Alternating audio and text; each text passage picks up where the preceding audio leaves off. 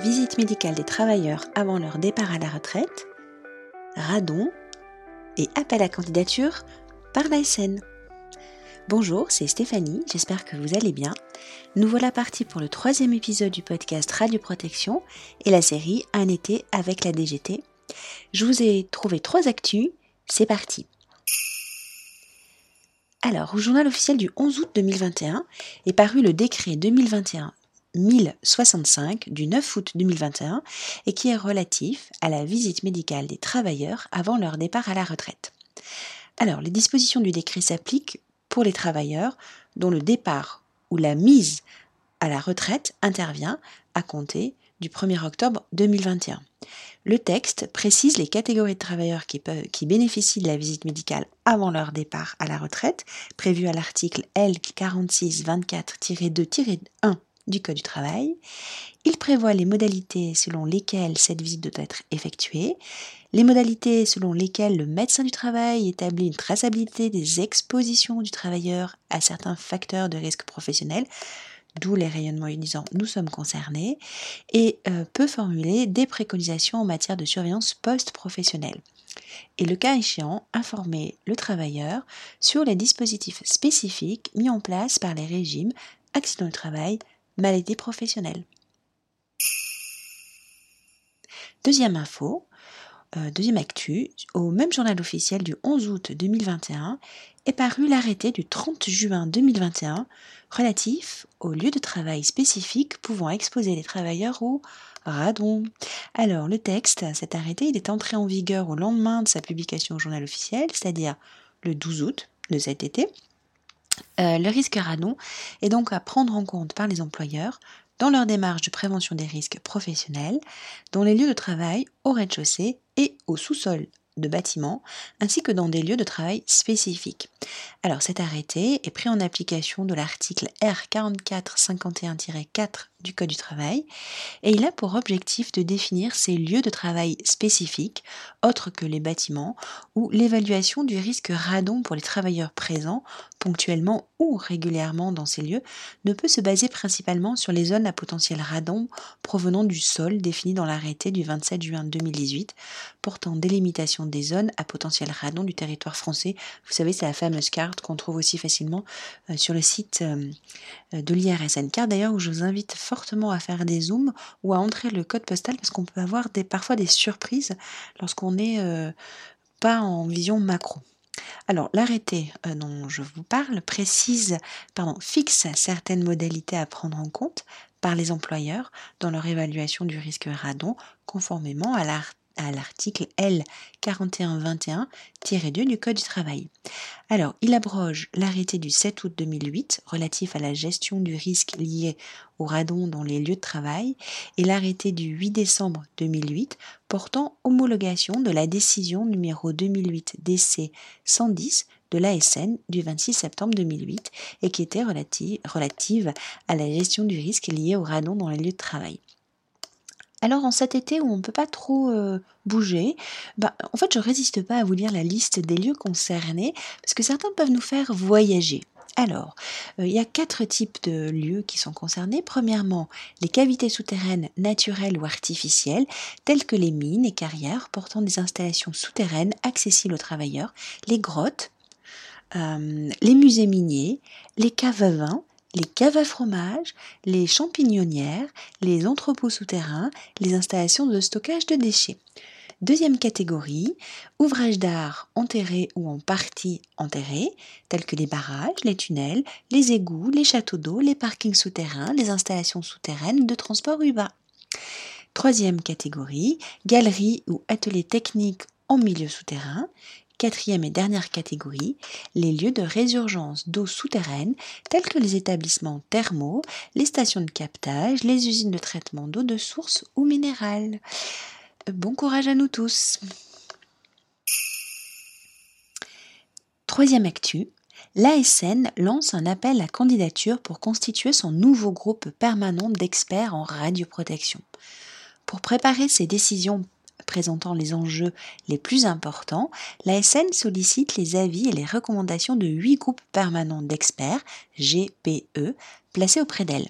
Alors le mandat de deux groupes d'experts en radioprotection arrive à échéance très bientôt et donc l'ASN met en place un groupe unique aux, compétences transverses et consacré à la radioprotection et elle lance pour cela un appel à candidature. Alors, le troisième mandat des deux groupes permanents d'experts en radioprotection qui arrivent à échéance, euh, ce sont les mandats, ce sont le mandat des groupes GP RAD et GP MED. Ils arrivent à échéance le 31 décembre 2021. Donc à partir de 2022, afin de privilégier une vision intégrée de la radioprotection, l'ASN a décidé de ne mettre en place qu'un groupe unique euh, permanent d'experts en radioprotection qui sera nommé le GPRP. Ce groupe aura pour mission d'éclairer l'ASN sur les questions suivantes. Alors, les, questions qui sont relatives à la radioprotection des travailleurs et du public pour les applications médicales et médico-légales des rayonnements ionisants, les applications industrielles et de recherche des rayonnements ionisants, ainsi que pour les rayonnements ionisants d'origine naturelle. Donc, les questions euh, qui seront traitées aussi seront relatives à la radioprotection des patients pour les applications médicales. Et enfin, troisième catégorie, ce seront les questions relatives à l'environnement. Alors, à ce groupe sera rattaché un groupe de travail pérenne euh, chargé, en raison de leur spécificité, des sujets relatifs à la radioprotection des patients. Et ce groupe de travail, GT, sera donc appelé GTRP le président du GTRPP sera membre du GPRP. Et alors, afin de constituer ces futurs GPRP et GTRPP, euh, dont le mandat débutera au 1er janvier 2021 et s'achèvera le 31, euh, décembre, pardon, 31 décembre 2025, l'ASN lance donc un appel public à candidature et je vous invite fortement à vous poser la question et puis euh, à, candidater, pourquoi pas? Alors, ces deux groupes doivent être constitués avant le 31 décembre 2021. Le GPRP sera consulté par l'ASN afin de lui apporter un éclairage sur les sujets techniques présentant des enjeux les plus importants en matière de radioprotection. Il se réunira plusieurs fois dans l'année pour préparer les, les avis rendus à l'ASN. Il pourra aussi se réunir pour des séances d'information et être amené à participer ponctuellement à des visites de terrain. Bah, je trouve ça super intéressant.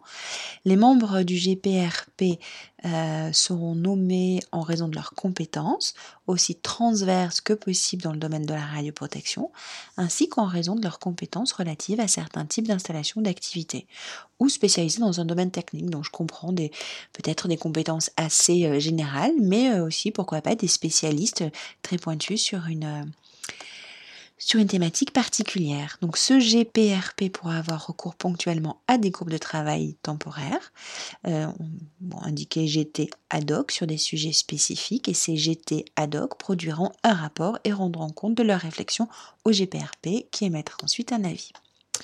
Donc le groupe de travail pérenne relatif à la radioprotection des patients, le GTRPP, sera rattaché au GPRP. Donc ce groupe de travail répondra aux demandes d'avis de l'ASN sur des sujets particuliers en lien avec la radioprotection des patients. Il pourra être mandaté par le GPRP sur une question relative à la radioprotection des patients ou s'auto-saisir. Ça, c'est intéressant. Ça veut dire qu'ils peuvent être le, ce GTRPP pourra être force de proposition. Euh, le GTRPP produira des rapports ou des avis se réunira autant que nécessaire et tous les avis proposés par le GTRP seront adoptés par le GPRP. Donc les membres du GTRPP seront nommés en raison de leurs compétences dans un domaine de la radioprotection des patients, justification, optimisation, ainsi qu'en raison de leurs compétences relatives à certains types d'installations ou d'activités dans le domaine médical. Les, les membres du GPRP du GTRPP seront nommés pour 4 ans euh, par décision de la SN. Ils exercent leur activité à titre bénévole. Hum, il n'est pas précisé s'il y a des défraiements pour euh, les, euh, les, déplacements, les nuitées, les repas. Il peut être mis fin à leur fonction à leur demande ou par décision motivée par la SN. Les candidats peuvent postuler soit pour le groupe permanent radioprotection, GRPP, seul, soit pour son groupe de travail pérenne rattaché, GTRPP seul, soit pour les deux. Alors, il faut s'assurer pour les candidats qu'ils ont une disponibilité suffisante pour participer activement et assidûment aux travaux, euh, notamment pour ceux qui postulent aux deux groupes. Je pense que ça fait quand même pas mal de réunions par an. Et surtout, ces réunions auront lieu majoritairement au siège de l'ASN qui se situe à Montrouge dans le 92. Alors, les candidats qui veulent postuler pour le GPRP doivent disposer d'une compétences aussi transverses que possible en radioprotection et avoir une appétence pour l'ensemble des domaines qui y sont expertisés, donc médical, industrie, recherche et environnement. Alors, il faut constituer un dossier dont les pièces constitutives sont un formulaire de candidature qu'on trouve sur le site internet de l'ASN, un tableau de compétences pour le GP RP et le GTRPP, euh, le modèle de, CV et puis une déclaration d'intérêt, euh, ou plutôt de non-intérêt, enfin d'intérêt ou non-intérêt.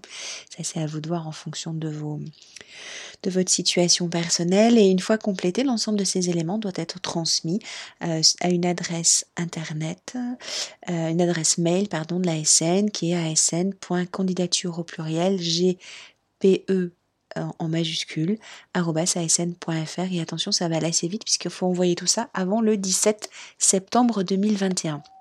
Alors, il y a une commission de sélection des experts de ces deux groupes qui formulera des propositions de composition de ces groupes.